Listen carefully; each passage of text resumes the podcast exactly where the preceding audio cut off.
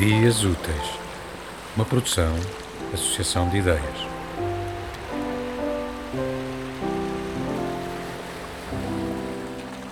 Palácio. Pode parecer cruel, mas era no muro que tinhas o teu ponto de equilíbrio, e no jardim dos amores perfeitos eras só tu que contavas mal me queres. Quando tudo mudou, quando era mais forte do que alguma vez fora, e desde aquele dia tenso como nunca mais. Perdia-me sempre nos passos quando te encostava ao muro e me fazias sentir que não existia, que não estava exatamente atrás de ti, a fazer-te subir nas pontas dos pés até aos olhos vítreos, parede de louvor à pressão. Saíamos do jardim do palácio antes que as portas fechassem, perto da nossa hora limite a fazer fé no martírio que desatou a apossar-se de nós quando nos começamos a sentir infelizes após o abandono.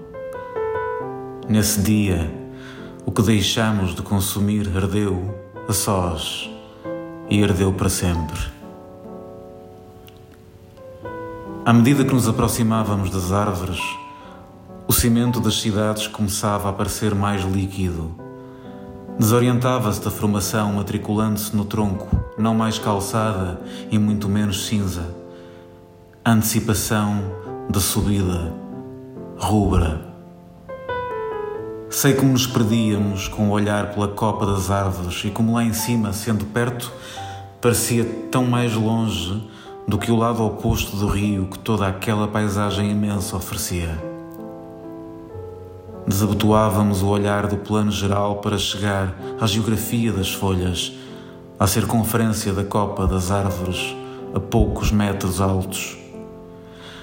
Mas quando pedias que subisse, fazia questão de te dizer que nunca recolhi folhas que não se inscrevessem no chão. Passou a ser com medo que frequentei aqueles lugares. Era eu e um ritmo tonto que não conseguia controlar ou um olhar de querer que o tempo passe que me deixava desconfortável. Deambulava sem heroísmo Sentia que a comoção estava gasta e que todas as agitações só apareciam em pequenas porções relâmpago que com o tempo foram perdendo as vísceras. Quis sempre esvaziar-te em mim, encher-me por dentro com as cordas do baloiço, entregar-te ao meu suporte. Passou a ser amargo. Já não tinha chão onde pudesse apanhar folhas.